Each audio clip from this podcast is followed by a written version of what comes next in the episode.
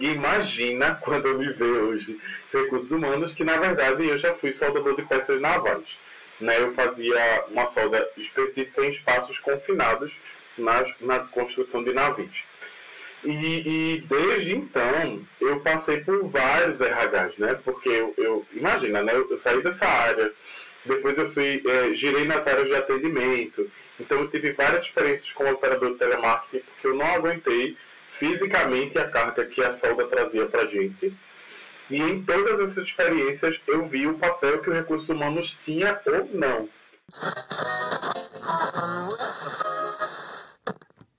E aí, beleza? Eu sou o Luiz Gomes, criador de conteúdo aqui na Camelo News, e este é o nosso Papo de Camelo. Você é muito bem-vinda ou muito bem-vindo ao nosso podcast.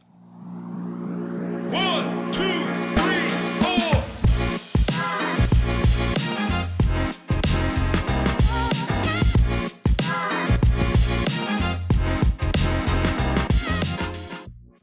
Papo de Camelo é um projeto que integra um podcast, este que você está ouvindo, com a minha newsletter, a Camelo News. Desta forma, eu posso ampliar o tempo e a forma de discutir temas sobre criação e desenvolvimento de startups, sempre a partir de um ponto de vista mais racional, mais pé no chão, sem essa dependência frenética de tornar startups unicórnios. O meu objetivo é fazer você refletir, aprender e aplicar coisas que sejam de fato úteis na sua jornada empreendedora, seja você de fato à frente de uma startup, trabalhando em uma ou minimamente interessado no ambiente de startups. Vamos junto que o Papo de Camelo tem muita coisa para falar. Então vamos começar que hoje eu recebo e converso com Jeff Simão, uma das grandes surpresas que a minha trajetória profissional apresentou, um cara que é especialista em recursos humanos, que fala muito bem sobre diversidade em diversos aspectos, sem ser redundante, e que tem um papel muito importante comigo na Overdrive, está comigo desde o dia 1 no desenvolvimento de cultura de trabalho, tanto interna quanto nas startups que a gente investe e acelera há três anos, quase quatro anos aí investindo e acelerando em startups. Jeff Simão é um dos caras que você deveria parar para ouvir a história, as experiências. Então por isso, eu já passo a bola para Jeff, perguntando: Jeff Simão, quem é você e o que te trouxe até aqui? Oi, Luiz, boa noite. Gente, eu não sei se você vai estar ouvindo esse, esse podcast, em que horário, né? Então, bom dia, boa tarde, boa noite.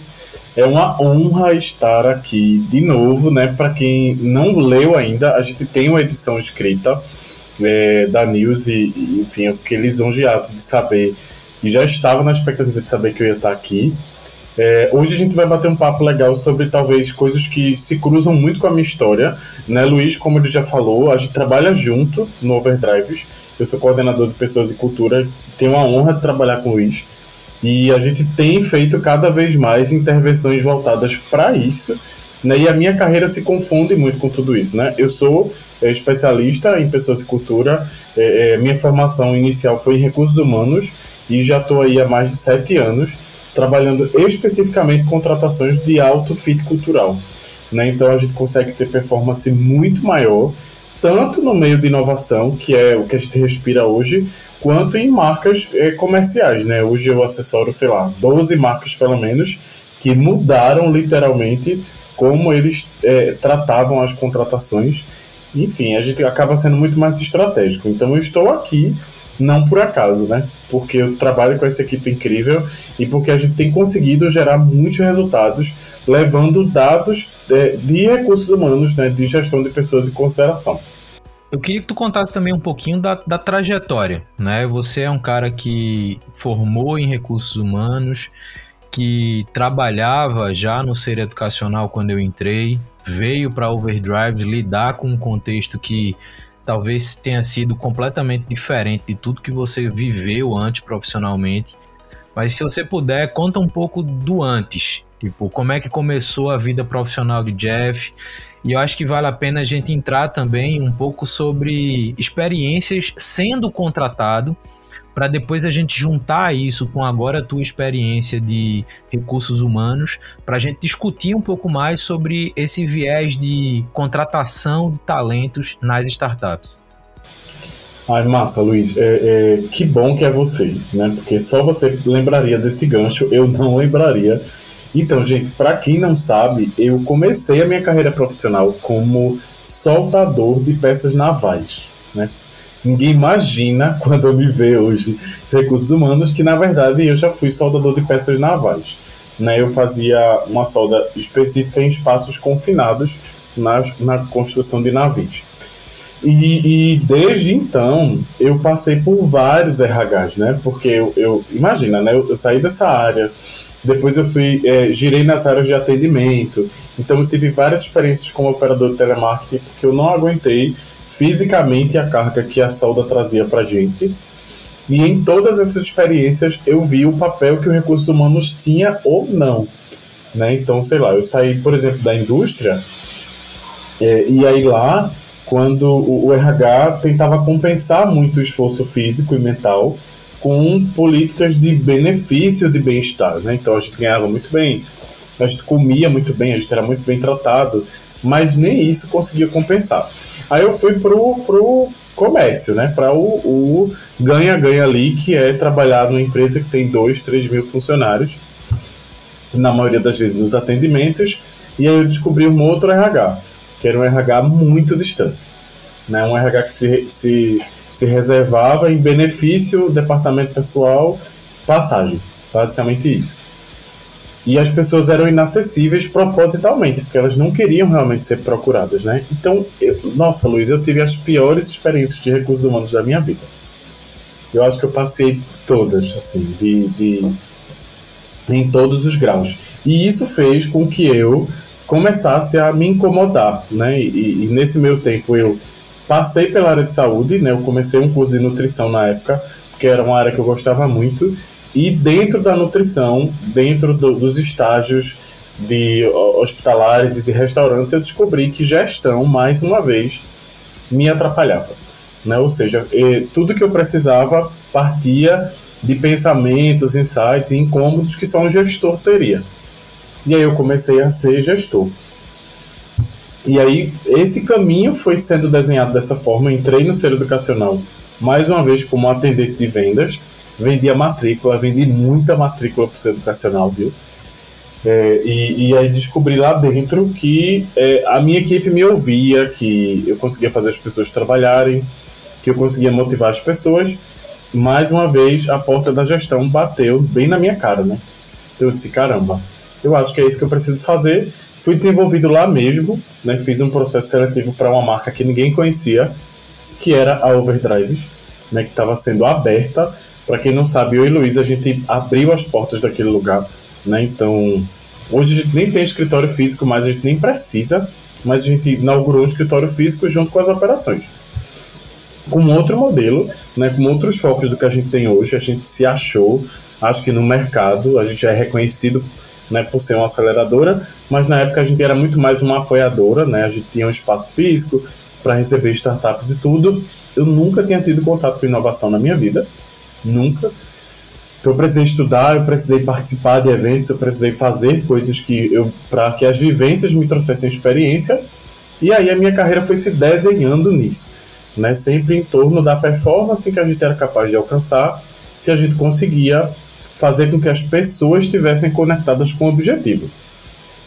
Então, nessa trajetória profissional toda, né, nessas passagens todas, eu fui descobrindo todos os níveis de gestão. E eu usei isso a meu favor. Né? Quando eu entrei para fazer recursos humanos, abandonei saúde, abandonei tudo que todo mundo queria que eu fizesse, eu comecei a estudar comportamento aliado aos estudos da universidade. Né? Então eu estava sempre pensando, é, tentando entender como as pessoas pensavam, a raiz da motivação delas, a raiz do engajamento, porque elas não duravam nos lugares, né? Por, porque o mercado estava se movimentando muito e as empresas não estavam acompanhando. Então eu desenvolvi uma abordagem específica para que se adequava muito facilmente a questões culturais e de sinergia.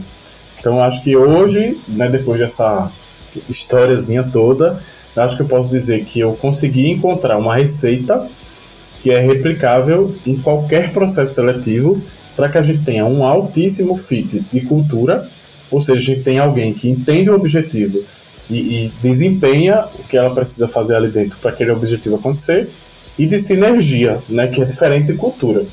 Sinergia é, é a gente ter alguém que a gente olha para a pessoa naquela posição e tem certeza que ela já era de lá, sabe? Porque não, a curva de aprendizado é muito fácil, né? Os insights são muito bons porque é alguém que de fato tem essa energia para aquele cargo, né? Para aquele lugar, para aquele ecossistema ali. Então acho que foi mais ou menos dessa forma que a minha história se desenhou e isso tudo acho que deve ter me trazido, né? Até este episódio que estamos gravando agora.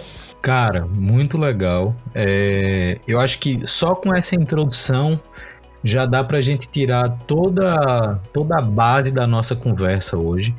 E, e, eu gostei quando você começou a contar é, um pouco sobre essa relação com o RH das empresas que você passou, porque é muito comum em empresas, vou chamar tradicionais, o RH ter uma figura ali mais institucional, então ter um setor de RH é muito comum e, e a empresa vê como necessário no que diz respeito a, ao ambiente institucional, mas na prática a gente identifica que é uma relação muito distante, ou uma relação muito vaga, ou uma relação muito pro forma daquilo que o setor de RH precisa fazer para as pessoas da empresa. Então, quando a empresa é menor, você vê ali um RH fazendo aniversário antes do mês e coisa do tipo.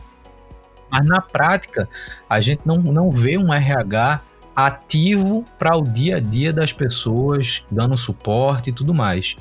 Quando a gente pega essa imagem né, do RH no meio das startups, a primeira coisa que a gente identifica é aquela proposta de entregar um ambiente mais divertido, entregar a piscina de bolinhas, entregar a parede colorida, entregar é, os snacks gratuitos o dia inteiro. Então a gente, a gente vê uma figura de um RH, e eu estou fazendo entre aspas com os dedos aqui no RH, que entrega ali um, um ambiente legal, visualmente falando, mas que aparentemente cumpre o mesmo papel institucional que as empresas tradicionais. Está ali, mas não faz o que poderia estar tá fazendo. E aí eu queria trazer essa primeira provocação, Jeff. Como é que tu enxerga a figura do RH hoje? Quando a gente olha para uma startup e a gente percebe que na prática é só uma parede colorida, é só um ambiente onde você consegue tirar foto e postar no Instagram, mas que o dia a dia é, é uma relação tão vaga quanto um ambiente tradicional. Ai, massa, Luiz. É, então, gente, eu acho que primeiro a gente deve começar é, abrindo a discussão com uma frase que eu sempre falo nas empresas que eu passo, que é o RH não necessariamente é instagramável. Porque esses ambientes, é, primeiro a gente entrou, é, é, talvez o Google trouxe isso, talvez a Apple trouxe isso, a ideia de novos ambientes para se trabalhar. Né? Então, começou a virar um sonho de todo colaborador ter um ambiente desconectado, né? com facilidades, com, com áreas para descansar, com uma mesa de sinuca, com um fliperama. E isso começou a ser visto como a mudança na carreira das pessoas. E, e a gente, por não ter RH, né, na maioria dos ambientes, não, não ter RH, literalmente, acho que começou o movimento do isso aqui é o suficiente. Então, o que é que acontecia? As pessoas faziam salas incríveis, ambientes de trabalho incríveis e não se preocupavam como, por exemplo, as pessoas iam trabalhar. Como é que as pessoas chegam para trabalhar? Que problemas essas pessoas têm na casa delas. Então imagina, você tem um colaborador que vai lá, é, é, chega na empresa, tá todo mundo lá no horário da sinuca, aquela movimentação inteira, e o colaborador chega péssimo, sabe? Não. Você vê que ele não tá com aquela energia, e aí ele dá de cara com aquele monte de gente super, super hiper mega feliz, como a gente chama, e ninguém pergunta para ele o que aconteceu, né? Então, esse era o problema de não ter um RH atuante né, de não ter um gestor atuante. Né, porque a pessoa está lá, você enche ela de benefícios e mesmo assim você não motiva ela. E aí vem o efeito rebote ainda, que é depois você cobrar a essa pessoa como dando tantos benefícios ela ainda não está feliz em trabalhar na sua marca. Né? É, e a gente não perguntou para a pessoa o que era importante para ela. Né? Não se avalia o que é importante para as pessoas. Então, Vocês, por exemplo, que estão ouvindo agora esse episódio, já pararam para pensar quantas vezes vocês já perguntaram às pessoas como elas estão? E eu não estou falando só, Luiz, de perguntar numa mesa redonda. Eu estou falando de perguntar de um jeito que ela nem saiba, que você nem saiba quem respondeu. Porque às vezes a pessoa se sente, inclusive, não à vontade, né, acuada de, de falar que não está feliz num ambiente que, que a gente diz que tem uma, uma felicidade contagiante, né? Que todo mundo está Ai, que maravilha, ai, a empresa paga minha Netflix, a empresa paga minha academia, a empresa paga a internet da minha casa. Ai, esse emprego é perfeito. Então, a gente precisa ouvir essas pessoas. E aí não ter um gestor, Luiz, nesses times, causa isso. Assim, é, é, como a gente sabe, principalmente em startup, o gestor é gestor por tabela na grande maioria das vezes. Né? O CEO é alguém que pensou na solução, tecnicamente, ou como produto, mas ele nunca foi gestor na vida dele. Então, isso já é uma grande dificuldade, que ele precisa se auto-identificar como gestor e começar a se desenvolver, porque se alguém tem que fazer isso. Né? E se alguém fizer e não for ele, então ele tem que contratar alguém, e nem sempre a gente sabe isso é possível. Então, acho que a gente deve começar falando sobre isso. A gente criou esse hype dos ambientes, então, se eu proporciono um ambiente que resolve a autoestima, né, que, que é divertido, que é leve, que é livre, isso faz uma pessoa ser engajada. E não é. É só um ponto. É, é só um ponto que hoje eu acho que tem um peso de 30% ali. Né? O ambiente ele pesa mais ou menos isso. Mas tem o afago social que a pessoa tem, as pessoas precisam se sentirem reconhecidas, se sentirem exclusivas. É, e aí é por isso que as startups perdem hoje umas para as outras tão rapidamente. Porque benefício por benefício, uma startup vai criando cada hora mais um porque aí ela concorre e leva a pessoa de lá. Né? Então, está acontecendo um movimento de mercado que eu acho que daqui a um, dois anos, a gente não vai poder mais fazer plano de carreira para startup. Não vai poder. Porque a pessoa não vai ficar tempo suficiente. Porque ela vai viver essa parte muito boa que é entrar, né? então passa o onboarding ali, no terceiro, quarto mês a pessoa está efetivada, se for um CLT, se for um PJ, né, não tem isso. Mas aí, quarto, quinto mês, ela já vai lidar com aquelas questões que não são resolvidas facilmente e que são os problemas reais internos. E aí aquele gás inteiro vai assim a quase zero e aí a pessoa desiste. Né? E aí vai para outra empresa que ela passa pela mesma sensação de prazer e de realização até que isso é, precisa lidar com a realidade. E quando a gente tem alguém de pessoas e cultura pensando nisso o tempo todo, isso não acontece. Pelo menos se for um parceiro, né? Que a gente é, traz para avaliar como a gente tá, por exemplo.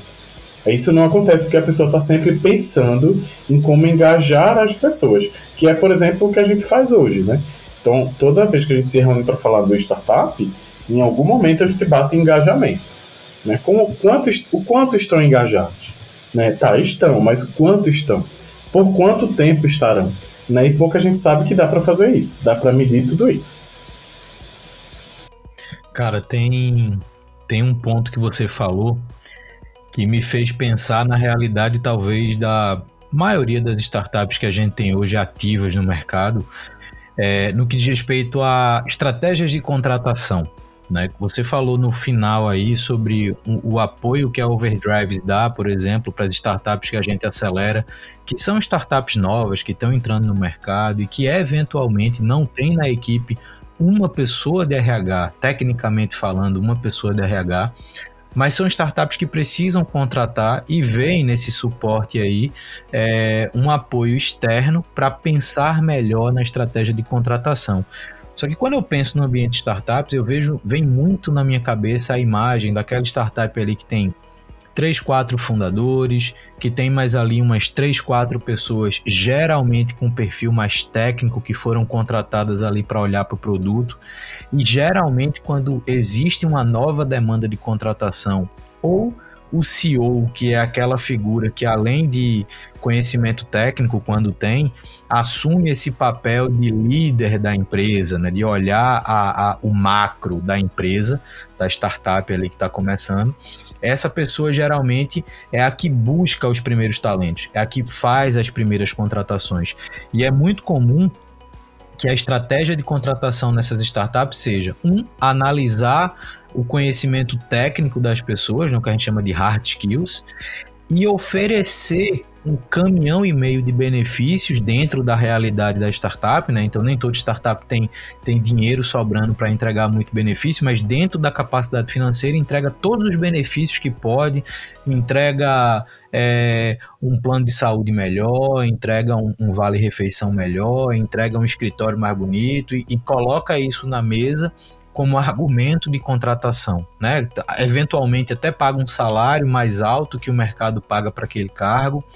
Só que a análise de contratação, que é esse o próximo ponto que eu quero trazer, a análise de contratação gira muito em cima de conhecimentos técnicos. Então, quando você precisa contratar alguém para desenvolver o produto e esse teu produto, por exemplo, vai rodar no Android, você quer alguém que saiba desenvolver para Android. Se for rodar em iPhone, contratar alguém que saiba desenvolver iOS. E isso tecnicamente é relativamente fácil de você avaliar, porque você bota ali alguns testes, algumas provas para a pessoa fazer, se ela acertar a, a parte técnica, o conhecimento técnico ela tem. Só que a gente percebe muito isso no meio da startup. Né? Existe uma rotatividade muito grande o volume de pessoas que entram e não passam dois, três anos numa startup é muito alto. Então você tem que estar tá o tempo inteiro lidando com a, o reposicionamento, a recontratação. Isso frente a um cenário que é cada vez mais difícil você achar alguns talentos. E aí o que eu queria devolver para você, Jeff, é qual a importância dessas figuras de liderança, né? E aí voltando para o que você falou, né? O CEO se vê como gestor e como líder do negócio. Como é que essa liderança precisa se se preocupar ou se munir de conhecimento para além de contratar pela capacidade técnica que essa pessoa consiga também contratar por comportamento. E eu quero trazer isso, né, já puxando aquele viés do soft skill, né, do parte comportamental, e usar essa conexão para a gente falar também da questão do fit cultural, né? E aí eu já queria que você talvez trouxesse um pouco, como você falou no começo, é diferente uma relação do RH com o que é a cultura de trabalho. Mas querendo ou não, é, essa contratação, quando você tem um comportamento colocado na análise, essa análise de comportamento ela vai ligar para um ponto de cultura. E aí eu queria que você trouxesse isso, tipo, qual a importância dessa estratégia de contratação ser, ser mais ampla do que o conhecimento técnico e como essa análise conecta com a cultura de trabalho. Massa. Então, primeiro, é, é muito legal a gente lembrar que técnica, gente, não dá problema é, tirem isso da, do mapeamento de vocês, assim, porque técnica, você vai lá, chama seu time, faz um teste técnico para ver se a pessoa desempenha da necessidade que o seu time tem, da posição que vai entrar. E se essa pessoa atender, ela está tecnicamente aprovada. Técnica não dá problema, até porque a gente consegue treinar, a gente consegue aperfeiçoar a pessoa, a gente paga um curso e põe a pessoa se a gente precisar em algum momento. O que dá problema é comportamento. Os gaps vêm com comportamento. Então, por exemplo, é, você sabe, você lembra de quando a gente abriu logo o Overdrive que a gente tinha residente, né? Então era um monte de startup trabalhando no escritório compartilhado. E as seleções eram conversas. E aquilo me inquietava num grau, assim, que eu ficava, meu Deus, caramba, eles recebem as pessoas, aí conversa, e aí se gostou do papo é contratado. Luiz, a gente não tá mapeando nada. Assim, eu que tenho anos de experiência, é, eu não, não, vou mentir, né? Não vou ter falsa modéstia. Uma conversa para mim é estratégica também. Mas só a conversa não resolve. Eu preciso medir, no mínimo, os gatilhos dessa pessoa. Porque são os gatilhos de decisão, os gatilhos de pensamento, que vão me dar problema com o tempo. Eu saber como a pessoa reage quando ela é pressionada, quando ela reage quando ela passa, por exemplo, por uma injustiça, que é normal isso acontecer no ambiente de trabalho em algum momento quando ela, como é que ela age quando ela presencia alguém passando por uma injustiça, quando ela é, reage de acordo, é, enfrenta uma mentira. Então, esses comportamentos são os que dão problema, né? São os que dizem o quanto a pessoa é engajada no objetivo ou não. Então, eu preciso medir, né? Eu preciso criar situações reais que a pessoa me diga, ah, eu agiria de tal jeito. Eu, a minha intervenção seria X. Eu falaria isso ou não falaria aquilo. Eu preciso entender no pensamento natural da pessoa como ela reagiria. E isso é o básico. Gente, eu estou falando que isso é o básico, tá? O básico mesmo. Se você não está fazendo isso, faça. Comece a fazer. Sente aí com. Ah, Jeff, mas eu não tenho um gestor de recursos humanos na minha equipe, que é um cenário bem comum. Senta com o gestor imediato que essa pessoa vai ter. Senta com o par, né, a pessoa que vai estar ali no mesmo nível de trabalho da pessoa. Senta com mais alguém aí que consiga ter uma opinião crítica que você. E discutam situações que já aconteceram antes e que vocês esperavam outros comportamentos ou que alguém se deu bem na situação. E vamos ver lá entre os meus candidatos quem tem um comportamento mais próximo desse. Ó, oh, eu não preciso de um psicólogo, Luiz, eu não preciso de um analista de comportamento, mas eu consigo lembrar de situações que a gente vivenciou. Né? Então eu estou construindo um projeto né, situacional ali para ser colocado em questão. Então, como você reagiria? Às vezes é um, um Google Forms. Né? A gente, inclusive, fez várias propagandas do Google aqui já nesse episódio, que eu já falei várias vezes a palavra. Mas pode ser um Forms. Né, ó, é, diante de tal situação, né, com tais personagens, com tal problemática, qual estratégia você tomaria? Então a gente está testando essa pessoa, né, mas é, a, isso é o, o básico. Né, então a gente pode criar problemáticas, a gente deve criar problemáticas reais, a gente deve ouvir a equipe em que a pessoa vai trabalhar e saber o que é que tem dado problema na equipe. Então não é só o que eu como gestor vejo. Quem está lá na ponta? Como é que eles veem os problemas? Porque às vezes um problema que para mim é irrelevante, que não afeta produto, que não afeta grande parte da operação ou a receita, para alguém que está ali do lado da pessoa é um inferno astral. Assim. Então eu preciso perguntar, né, gente? Que problemas vocês enfrentam aí na rotina do dia a dia que para você é um problema? Ah, o escritório só tem um micro-ondas e tem 20 pessoas para esquentar a comida. É um problema. Né? E aí, sim, mas isso deu problema em que momento? Um colaborador xingou o outro, o colaborador comeu a comida gelada.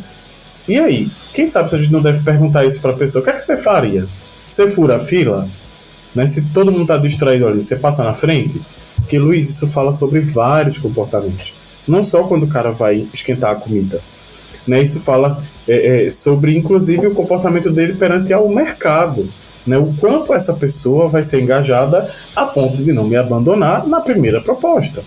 Então, que tal criar cenários que a, a gente veja o quanto a pessoa ela tenta se favorecer, né?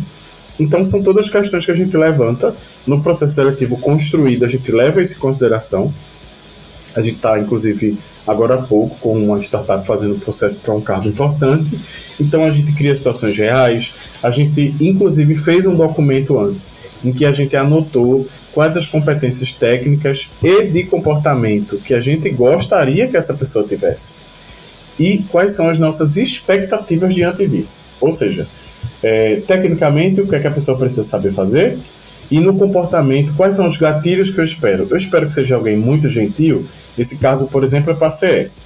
Então tem que ser alguém muito cordial, tem que ser alguém de extrema facilidade de ensinar e de construir raciocínios novos sobre alguma coisa. Tem que ser alguém que seja muito disponível e tem que ser alguém resiliente. Tá, beleza. Essas são as qualidades que eu vou procurar. Porque a partir daí, quando eu vou recebendo os candidatos, eu vou testando isso. E aí eu vou saber quem fica mais próximo. Porque também se eu não tiver um espelho, eu viro uma bagunça, né? É, eu acabo também não tendo visão. E aí, se eu não tenho visão, eu também acabo não tendo as outras coisas. Não tenho um padrão para seguir. Então, tudo isso pesa muito. Então, ó, é uma folha em branco, Luiz. Assim, antes de, de selecionar alguém, anota lá o que é que tecnicamente a pessoa precisa ter, o que é que de comportamento ela precisa ter, e diante desses candidatos, é, o que é que eu vou levar em consideração que é uma vantagem. Né? Então, sei lá, o candidato falou uma palavra mágica que na empresa importa para gente, sei lá, investimento. E aí no discurso o candidato trouxe investimento, tá, brilhou para mim, né? É, se é um, um, emprego em loco, né? Então é, mora mais perto, né? Enfim. É, tudo isso a gente anota antes, porque a gente tem um esqueleto ali montado, e isso é uma das coisas que já não se faz, assim. E aí eu falo, vou ser julgado, vão ser perseguidos, vamos ser criticados, mas eu já posso dizer com segurança que isso não se faz hoje. Não se faz. As pessoas não, não entenderam ainda que elas precisam ter isso desenhado antes. É assim, a gente está ali na rotina, chegou o candidato, vamos entrevistar. E a entrevista resolve, não é isso, né? A gente, essas, a gente transforma essas etapas em baterias, pelo menos ali três, para não empatar, e aí a gente sempre atribui peso mesmo. Então, o próprio processo me diz qual candidato foi melhor, né? Não depende só da minha visão crítica. Então é bem legal, assim, construir minimamente esse processo. E essa construção ela não tem acontecido. E aí a gente tem rotatividade, turnover altíssimo, né? Então você investe em proposta, traz o candidato para dentro e passa pelo seu onboarding. Tudo isso requer grana e requer dedicação, e aí depois ele sai porque ele não engaja. Cara, isso é, isso é bacana, porque assim, é, uma dúvida até que eu tinha era do momento para uma startup ter alguém de RH né, com, com ou experiência mais longa no RH ou com formação em RH. Mas você falou uma coisa aqui que despertou um pensamento que eu acho que é muito importante. Eu acho que enquanto a startup não tem uma pessoa tecnicamente para assumir uma posição de RH, é, e até tirando o fato de que possa ser contratado pessoas de forma terceirizada para isso, eu acho que as figuras de liderança, e aí numa startup que ainda é pequena, o time fundador, né, a base fundadora daquela startup, precisa desenvolver comportamentos e capacidade de assumir esse papel. E tem dois pontos que você falou que eu acho que são muito importantes como ponto de partida. Essas pessoas que lideram startups, elas precisam aprender a observar e a ouvir. Né? Então, a, a situação, por exemplo, você falou do micro-ondas, é algo muito simples, mas que se o time fundador entende que precisa observar esse tipo de situação, interpretar essa situação, ouvir o que o time está falando, o que aquelas pessoas estão falando, e entender que precisa agir em favor daquelas pessoas, já é um passo de comportamento absurdo. Porque hoje você conversa com um fundador de startup, a conversa geralmente vai girar em torno de desenvolver o produto, vender o produto, captar investimento. Quando o investimento entra, contratar pessoas. E essa contratação de pessoas volta para aquilo que a gente já falou, através da análise de conhecimento técnico. Então você vê startups com 30, 40, 50, 100 vagas abertas depois que faz uma grande captação. E esse processo de, de, de contratação geralmente gira em torno de essa pessoa consegue fazer atividade XYZ? Consegue. Essa pessoa minimamente nessa uma conversa conseguiu desenvolver ali algum, uma ideia ou uma visão que faz sentido, conseguiu. Massa, vamos trazer, vamos contratar, porque eu preciso contratar rápido, porque quem investiu quer ter um retorno sobre aquele investimento, então eu preciso mostrar que o time cresceu, eu preciso mostrar que eu criei duas, três novas áreas dentro da startup. E o resultado disso vai ser que em pouco tempo, como você falou, né, alguns meses depois, essas pessoas que entraram de todo jeito, elas vão começar a perceber que o ambiente ele não é aquilo que ela esperava, por mais parede colorida que tenha, por mais é, benefícios que sejam dados, por melhor que seja o kit que, a, que as empresas dão na contratação, o dia a dia acaba refletindo um cenário que faz as pessoas quererem sair. E aí eu vou voltar a um ponto que você falou lá no começo, que eu acho também que ele é muito importante, eu deixei ele para agora porque eu acho que dá uma sequência lógica, que é essa questão de desenvolvimento das pessoas dentro das startups. Você citou o Google e agora eu que vou citar. É, eu li uma vez, um, um ex-diretor do Google escreveu um livro e ele contou que o tempo médio de permanência dos talentos no Google, e aí eu estou considerando não a nível de vice-presidência ou diretoria tudo mais, mas a nível mais operacional, é de dois anos e meio. Ou seja, o tempo médio que as pessoas passam trabalhando no Google, e aí olha que o Google é campeão em parede colorida é, é dois anos e meio. E aí, quando você falou do desenvolvimento do profissional, eu lembrei de uma outra situação que é muito comum nesse meio de startups, que é as pessoas se desenvolverem mudando de empresa. Então, a pessoa trabalha, sei lá, dois anos à frente do design de produto numa startup X. Depois de dois anos, a startup Y contrata e já bota essa pessoa como a liderança do design. Aí depois ela sai dessa empresa Y, vai para a empresa Z como head de design. Então, existe uma projeção de carreira, mas muitas vezes uma projeção de carreira mudando de empresa, né? Você evolui pelos novos cargos e não na, pelos novos cargos nas outras empresas e não pelo desenvolvimento de fato que você consegue fazer dentro da empresa que você está. E aí eu queria entender um pouco da tua visão sobre isso. Tipo, hoje a gente sabe que essa mudança ela vai acontecer, né? essa transição de empresa ela vai acontecer, porque as pessoas querem continuar se desafiando, as pessoas querem continuar buscando novos, melhores oportunidades, mas olhando agora como como é, é, estratégia de retenção. Como é que as startups podem pensar em manter aquelas pessoas? Que tipo de artifício, argumento, estratégia que as startups podem usar? E aí, considerando do mesmo jeito que você falou para o processo de contratação, mas considerando pouco recurso, né? Porque quando você tem milhões na conta, você pode usar milhões também de estratégias possíveis para você reter as pessoas. Mas quando não tem tanto recurso, como é que você pode trabalhar ali o dia a dia, o convívio, a relação, para que as pessoas possam também querer ficar mais tempo ali? Massa. É, então, a primeira coisa que eu acho que é legal a gente falar é que como é que mais ou menos isso funciona. Imagina que quando a gente coloca uma pessoa no, no nosso negócio, a gente traz ela, né, cheia, a gente criou ali necessidades, né, que a gente vai querer que ela atenda, da função e tudo. E, e isso envolve alguns desafios, né? Entre as coisas que vão acontecer, essa pessoa vai ser desafiada várias vezes atender as demandas e tudo. Isso tem um tempo, um tempo médio. Então imagina que três meses a pessoa está com você na experiência, ainda ali pensando se vai se adequar, se você vai gostar do trabalho dela. Depois de uns seis meses, ela já vai começar a, a iniciar um pensamento crítico melhor construído, ou seja, ela vai querer inclusive impor questões próprias, né, opiniões e, e, a forma dela em si. E a gente costuma dizer que depois de um ano você já tem alguém ali integrado mesmo, alguém que já sente parte de tudo, alguém que já tem opinião crítica sobre tudo. Nesse um ano aí, é o ideal, no mundo ideal, é que você já comece a pensar como você vai desenvolver essa pessoa. Porque olha como é uma trilha. Já já, o que ela faz vai se tornar pequeno para ela. Então, no plano normal, é que a gente tenha um plano de carreira.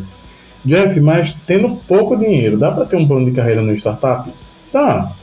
Porque, primeiro, é, o que é que eu entendo como plano de carreira? É conseguir fazer com que você se desenvolva profissionalmente e, e principalmente intelectualmente. Ou seja, depois que eu digo assim, ah, Luiz não é mais analista, Luiz é coordenador, nunca mais Luiz vai ser analista. Ele pode um dia até sair e querer um cargo menor, mas mentalmente nunca mais ele vai poder pensar mais como analista. Então, se eu coloco uma pessoa para dentro, às vezes já oferecendo um monte de benefício, o máximo de teto salarial que eu podia ofertar, de ticket para essa pessoa entrar, e aí daqui a pouco eu sei que isso vai se tornar pouco, o que eu vou oferecer para ela depois? Né? Então, será que eu não preciso, é, talvez, focar mais nos meus valores? Né? O que é que eu faço? Qual é o impacto que o meu negócio gera? Né? Porque muitas vezes a gente fica muito preocupado em oferecer salário alto, benefício, quando será que a gente está realmente convencendo a pessoa do produto? Será que, por exemplo, quem eu estou contratando usaria meu produto?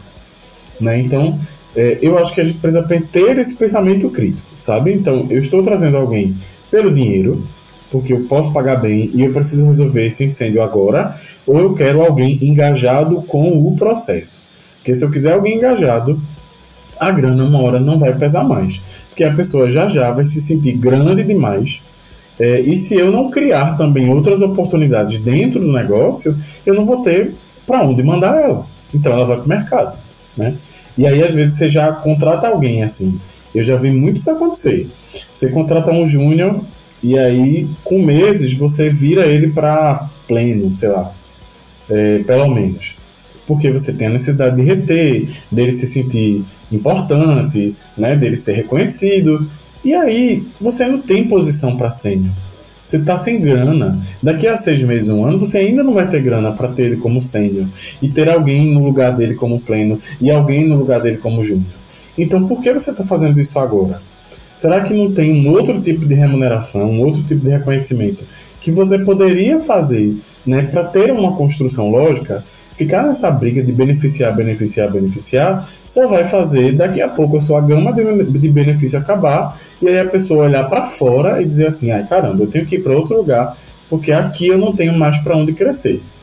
Né? Então é muito, é um looping assim muito complicado, muito complexo, mas eu acho que tudo é planejamento. Sabe, se eu quero alguém aqui no meu negócio, com o meu time, que, que escada essa pessoa vai precisar subir, né? Que etapas essa pessoa vai precisar passar. Elas são etapas bem definidas, porque senão eu posso ter 10 pessoas fazendo todos a mesma coisa, só revezando ali as responsabilidades, e eu não tenho mais nada novo para essa pessoa aprender, para essa pessoa testar. Vai chegar um momento que a equipe fica saturada, então eu preciso ir lá dar uma injeção de ânimo, promover é, inovação, promover inquietude, sabe? E se eu não fizer isso também, eu vou começar a perder. Né? E, e numa startup o impacto é ainda maior, porque os times são sempre pequenos, né? então se sai uma pessoa, às vezes são duas, três contas que deixam de ser atendidas. Né? E você poderia ter monitorado isso. Então, saber que a gente tem um ambiente massa é bom, saber que a gente tem um gestor que às vezes está disposto a aprender é bom, mas ele está disposto mesmo, né? O que é que a gente está fazendo para provocar isso? E isso é necessário provocar, né? Então eu, eu costumo sempre dizer assim que a gente deveria perguntar a todo colaborador do time, pelo menos de seis em seis meses, se ele se imagina estando mais seis meses ali, sabe? E, e tem um momento que a gente já vai ter intimidade para perguntar um ano, assim. Você acha que um, você consegue um ano estar fazendo exatamente o que você está fazendo agora como é que você vai se sentir se daqui a um ano à frente você fizesse isso ainda, as mesmas coisas, sem tirar nem colocar, né? É, e aí a gente pode talvez ouvir uma resposta que a gente se surpreenda, ou no mínimo uma cara de dúvida, assim, caramba, é, o que eu queria não era estar tá fazendo a mesma coisa exatamente, mas eu preciso do emprego. Né? Vai ser uma resposta bem comum. E são coisas que a gente não pergunta, Luiz, assim. E, e aí, por isso que é legal aproximar. Assim, mesmo que você não tenha um RH dentro do time, que eu sei que é difícil, se aproxime estrategicamente. Né? A gente, por exemplo, nós somos uma aceleradora que tem alguém só para pensar em gestão. Né? Que, entre outras coisas, é o meu papel, é, que inclusive eu amo fazer. Né? Então, eu não olho um time como um, um time, né? eu olho um time como pessoas diferentes. Inclusive, diversidade vem aí, né? A gente tem falado muito disso exatamente por isso. Porque se a gente tiver pessoas muito parecidas, a gente vai ter inclusive problemas assim é, que viram macro, né? Porque as dificuldades são praticamente as mesmas, os anseios são praticamente os mesmos, a gente não tem histórias, experiências de vida diferentes ali, então a gente vai ter problema com isso também, né? Então por isso que a gente precisa ter time diverso e a gente precisa ter alguém com olhar de gestão em algum momento. E ser gestor, gente, não é ser o, o CEO tomador de decisão, não, viu? Isso é um outro tipo de gestão. Eu estou falando de performance, de conhecer a sua equipe e conseguir entender aonde a sua equipe está agora. Tipo, se eu perguntar para você assim, ó, como é que você acha que está a sua equipe de motivação, de performance, de engajamento, você tem que saber me dizer. Se você não souber, corre para ver os conteúdos que a gente já fez, vai pedir ajuda para alguém, vai ler alguma coisa, vê um YouTube aqui, um ali, porque é uma situação desesperadora. Você vai perder seu time já já para a primeira startup que oferecer um benefício a mais que você. Cara, tem, tem uma questão que, que enquanto você estava falando, eu estava pensando. É, essas startups, ah, não essas, né? Mas as startups, quando elas começam a captar investimento, é, é muito comum que os fundadores e as lideranças comecem a contratar pessoas mais sênior do mercado para trazer para o time. Né? Então, por exemplo, uma, uma startup cujos fundadores são muito mais técnicos, né, voltados à tecnologia, ao produto, é, geralmente quando captam um investimento trazem alguém com mais experiência na parte comercial, traz alguém com mais experiência no marketing e por aí vai. Só que quando você já tem uma equipe inicial que já está ali com você um ano, dois, seria interessante numa hora dessa, antes de você abrir uma nova vaga para contratar alguém com mais experiência para entrar na equipe, você olhar para a equipe que você tem e pensar assim, cara, será que alguém da minha equipe nesse um ano, dois de operação poderia assumir também um papel de liderança? Que o que acaba acontecendo é, você tem uma equipe ali, vamos pensar comercial, né? Então você tem pessoas que estão ali há um ano, dois, vendendo aquele produto todos os dias, captando oportunidades, fazendo com que a empresa gere receita, estão ali moendo, como a gente fala. Aí um belo dia cai um investimento maior e entra na empresa um executivo comercial que não entende do negócio, que não tem a cultura de trabalho, que não está alinhado com o dia a dia e vai estar tá aquele time que já sabe que tem um cargo menor, já sabe que tem uma, um poder de, de voz menor e acaba. Isso a gente não precisa dizer que não é, porque é. é tendo que passar a experiência vivida nos últimos dois anos para que aquele executivo possa liderar essas pessoas. Então, quando você estava falando, me veio na cabeça isso, cara, será que não seria bacana toda vez que você tem uma oportunidade financeira de, de melhorar a sua equipe, você não começar pela equipe interna, você fazer um apanhado do que você tem dentro, das pessoas que estão se desenvolvendo, para dar um salto profissional na carreira, porque sim, as pessoas elas querem ser desafiadas, elas querem é, é, se desenvolver, chegar em casa e saber que ela tá, tá tendo uma responsabilidade maior e ela tá sendo está sendo recompensada por aquilo, saber que a empresa posicionou essa pessoa num lugar onde ela agora pode tomar uma decisão sem precisar esperar três, quatro dias alguém dizer um sim ou não. Então as pessoas querem isso, né? Do mesmo jeito que quem empreende tem a ambição de criar uma grande empresa, quem não está afim de empreender, mas está trabalhando numa startup, também tem ambição de se desenvolver. Né? Um desenvolvedor, uma desenvolvedora quer ser uma liderança, ou eventualmente quer ser uma liderança. Alguém do design, alguém da parte comercial, alguém do marketing, alguém de qualquer área de gestão, eventualmente quer se desenvolver. E a empresa precisa mostrar que mesmo sem recursos, mas nas pequenas oportunidades que aparecem na jornada, que ela olha para as pessoas que ela suporta, né, no que diz respeito a dar suporte às pessoas. Então, pagar uma formação, pagar um curso, um treinamento, trazer um conteúdo novo, trazer algo que aquela pessoa perceba que a empresa está investindo nela, eu acho que isso é muito bacana. Isso me fez lembrar, inclusive, um caso que eu conhecia alguns anos atrás, interno, né? A empresa eu já conhecia, que é a Netflix. E a Netflix ela tem a maior média de idade no time do Vale do Silício. Então, quando você pega ali na região do Vale do Silício, Califórnia, de São Francisco para baixo, a maior média de idade entre as startups é a do, é a do Netflix. E aí eu perguntei para o, o, colaborador lá que recebeu a gente, eu fiz, cara, por quê? Tá muito na relação que a Netflix tem com as pessoas que são contratadas. Então, em vez de você ter máquinas e máquinas de comida gratuita, de equipamentos que as pessoas possam pegar, de ônibus que vai buscar a pessoa na porta e deixar no trabalho. Mais do que isso, que chama a atenção de um público de talentos específico, a Netflix olha para demandas pessoais que pessoas um pouco mais velhas têm. E o exemplo que eu gosto de dar, que eu achei fenomenal, é a relação que a Netflix tem com as contratadas, com as mulheres que trabalham na Netflix, que eles garantem que qualquer mulher que engravidar trabalhando na Netflix, ela vai poder passar um ano, um ano e meio trabalhando de casa. Dentro, óbvio, vai ter um tempo lá da, da, da lei americana, que ela tem direito a, a ficar em casa, mas depois desse período, ela ainda pode passar de um ano a um ano e meio trabalhando de casa, sem perder a função, sem perder o cargo, sem perder a dinâmica da empresa, para poder estar tá com um filho que acabou de ter. Então, isso é muito legal porque quando você pensa, e aí o, o, o, que a pessoa me falou, né? Mulheres americanas que vão chegando ali dos 28 aos 35 anos querendo ter um primeiro filho, muitas vezes se preocupam em tipo, será que eu posso ter um filho e, e me manter nesse emprego, me manter nessa empresa? Será que eu vou perder meu emprego? A gente pensa que isso é uma realidade Brasil, mas isso lá também acontece. Então, quando uma empresa coloca isso como base de cultura, as pessoas se sentem mais à vontade para também é, executar os seus planos pessoais. E tem, e tem uma coisa que eu acho muito bacana nisso: é que, tipo, cara, a empresa, por mais que a gente queira dizer que separa o ambiente pessoal do profissional, toda empresa, todo ambiente profissional faz parte do nosso ambiente pessoal. Então, como você falou, Jeff, lá no começo, né? A empresa saber olhar para a pessoa, saber se a pessoa tá bem, se a pessoa tem algum problema em casa.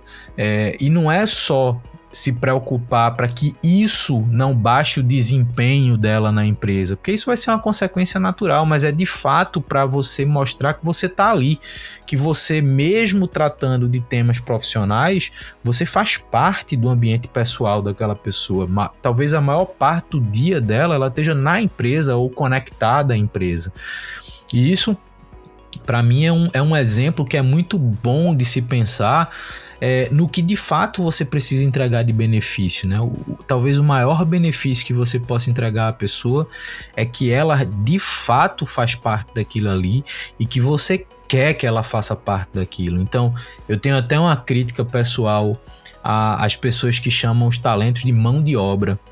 Nada contra, mas o meu ponto é, na minha cabeça, e pode ser que seja só na minha, mas na minha cabeça, quando eu penso em mão de obra, eu penso em peças de Lego, que eu posso tirar uma, colocar outra e no final das contas a diferença vai ser muito pequena. Cara, quando a gente lida com pessoas, a gente lida com histórias, com ambientes, com contextos, com vivências.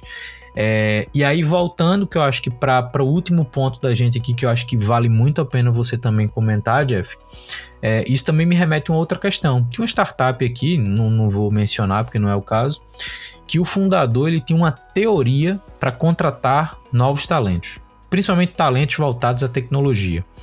O crivo dele era se aquele talento passou por uma empresa júnior da universidade, uma, empresa júnior específica da universidade, para ele era como se fosse um selo de qualidade. E isso gerou uma série de problemas, por quê? Porque é, as pessoas que eram contratadas, elas eram quase uma cópia uma das outras. E aí eu lembrei disso quando você falou que é, é, é muito fácil você contratar pessoas que são parecidas com você. Só que o problema disso é que você tem muitas pessoas num, numa característica homogênea, vamos dizer assim, isso faz com que lá na frente você tenha problemas tanto de relacionamento interno quanto um relacionamento com o mercado, a forma de você comunicar para o mercado. E o último ponto que eu queria que você falasse é justamente sobre a importância de você trazer a diversidade na estratégia de contratação. É. Na contratação, principalmente, é, Luiz, que é algo que a gente bateu muito hoje, acho que a gente precisa entender que. Acho não, tem, eu tenho certeza né, que a gente precisa promover. Diversidade não tem como a gente incluir. A gente precisa promover. Por quê? Eu estou falando de pessoas que muitas vezes não se veem dentro desses negócios. Né? Então, a gente sabe hoje como, por exemplo, a fatia de pessoas pretas que tem uma startup de sucesso é muito pequena. E isso é. Não dá para a gente fechar os olhos para isso. Então, eu estou dizendo que uma pessoa preta não vai se ver do outro lado. Né? Que é aquele. Lembra que a gente falou no começo do RH que é inacessível, né? É justamente pela pessoa não conseguir se ver naquela outra pessoa. E então, se eu começo a fazer contratações, e aí eu já vi, tem startup que a gente conhece em comum até, que tem times assim que parece que todo mundo é da mesma família até. Que fisicamente eles são parecidos, em poder aquisitivo eles são muito parecidos, é, é, até os lugares que eles frequentam, tudo é muito parecido. E aí a gente tem produtos totalmente enviesados, visões totalmente viciadas, porque as pessoas têm as mesmas vivências. Então, o que é, é o que é, é incrível para uma, no mínimo é massa para as outras. Não tem ninguém que diz assim, tá, mas isso não faz diferença na minha vida. É, na minha trajetória, por exemplo, ter isso ou não não muda nada porque são esses questionamentos que fazem um produto ser mais completo, atender mais pessoas. Eu também estou falando, de certa forma, que são questionamentos assim que fazem você ter mais clientes. E as pessoas não se tocam disso. Né? Então, ficam ali, não, mas eu preciso de. Olha para o time e parece que todo mundo é da mesma família e não se incomoda. Né? Então, a gente precisa promover isso na contratação. Eu preciso falar na contratação quem eu quero ter. Então, vaga é, é, muitas, quantas vagas exclusivas a gente já não abriu, né? Vagas exclusivas para pessoas pretas, vagas exclusivas para mulheres. A gente fez isso no próprio Overdrive, né? Você lembra que é um, um acho que um dos cases que a gente pode se orgulhar mais. Que a gente tinha certeza que, que, que a gente tinha poucas mulheres no ambiente e a gente disse, não, a gente vai ter mais mulheres. E a gente teve, a gente trouxe essas mulheres. Então hoje tem 50% e 50% do time. E com certeza a gente não teria a mesma visão que a gente tem sobre tudo hoje se a gente não tivesse feito isso. Então, entende que a gente precisou promover. A gente não estava. Porque dizer que a gente estava aberto a ter mulheres não era suficiente. Porque quem garante que uma mulher olhava para uma equipe que só tinha homens e ela se via bem recebida? Muito pelo contrário, eu acho que todo mundo olhava, né, via a gente, mesmo a gente sendo muito acessível, acho que dizia, caramba, como é que eu vou ser ouvida? Eu a única mulher no mundo desse, desse mundo de homem. Né? Então a gente precisou promover. Então a gente disse, olha, a gente quer mulheres. E, e, e hoje a gente tem realmente o um time misto, né, com, com igualdade de gênero. E isso foi extremamente importante. Tem várias validações, várias coisas que a gente construiu junto que poucas pessoas imaginam, né, talvez não relacionem, mas a gente construiu porque nós temos pessoas totalmente diferentes sexualmente, gênero, racialmente, é, é, é, é, em todos os aspectos, socialmente.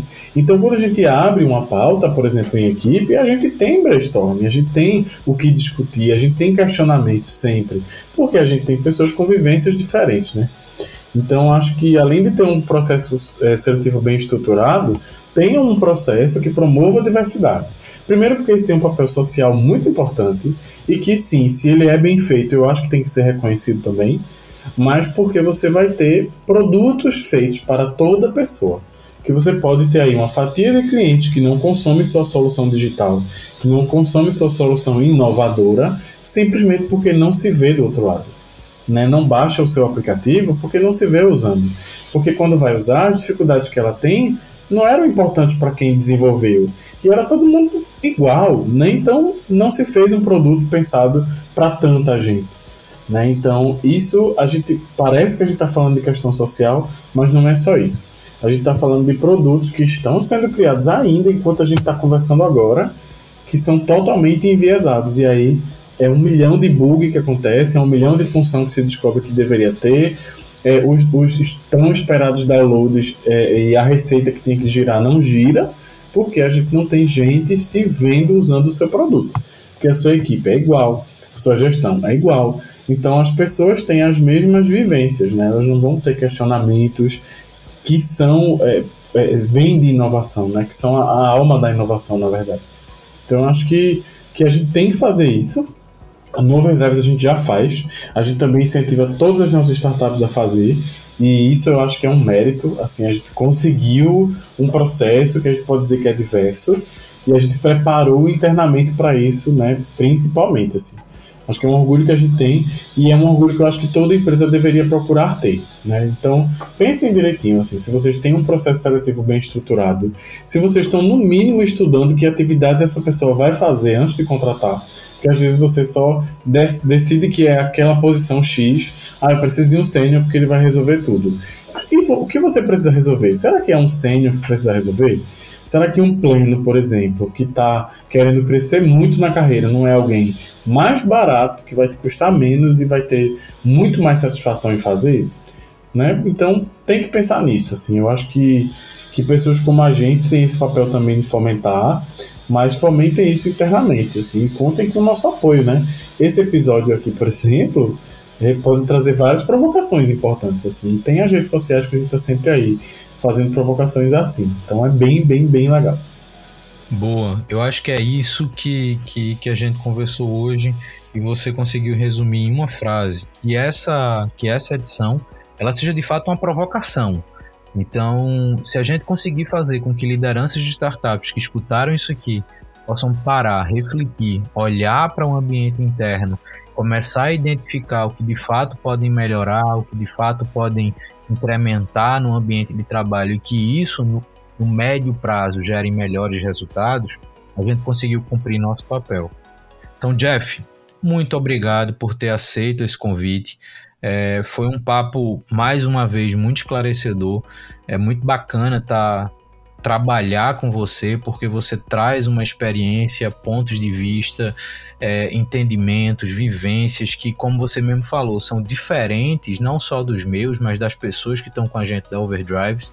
E essa combinação de pontos de vista diferentes, de experiências diferentes, de opiniões diferentes, elas de fato fazem com que o que a gente entrega hoje gere valor para o nosso cliente. O nosso cliente são as startups, os nossos clientes são as nossas investidas, e quando a gente percebe que os clientes estão se desenvolvendo, ou seja, as startups evoluem, amadurecem, captam mais investimento, geram mais receita, trazem mais clientes deles isso mostra que o nosso papel ele está sendo de fato bem executado e não estaria sendo bem executado se esse time não fosse de fato diverso, se a gente não tivesse pessoas como você compondo é, esse ambiente aqui é, junto comigo e com todo mundo que trabalha com a gente na Overdrives.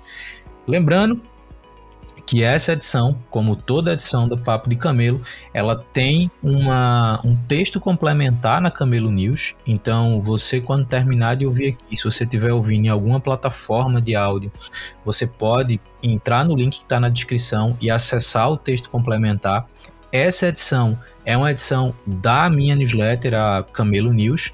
E se você ainda não assinou a Camelo News, recomendo que assine, porque além dos, das próximas edições do Papo de Camelo, você vai receber toda segunda e quinta um novo e-mail com algum conteúdo que seja útil para quem está criando ou desenvolvendo a sua startup através desse ponto de vista mais pé no chão, com uma, um olhar mais racional para esse meio de startups sem pensar muito em quem vai ser o próximo unicórnio.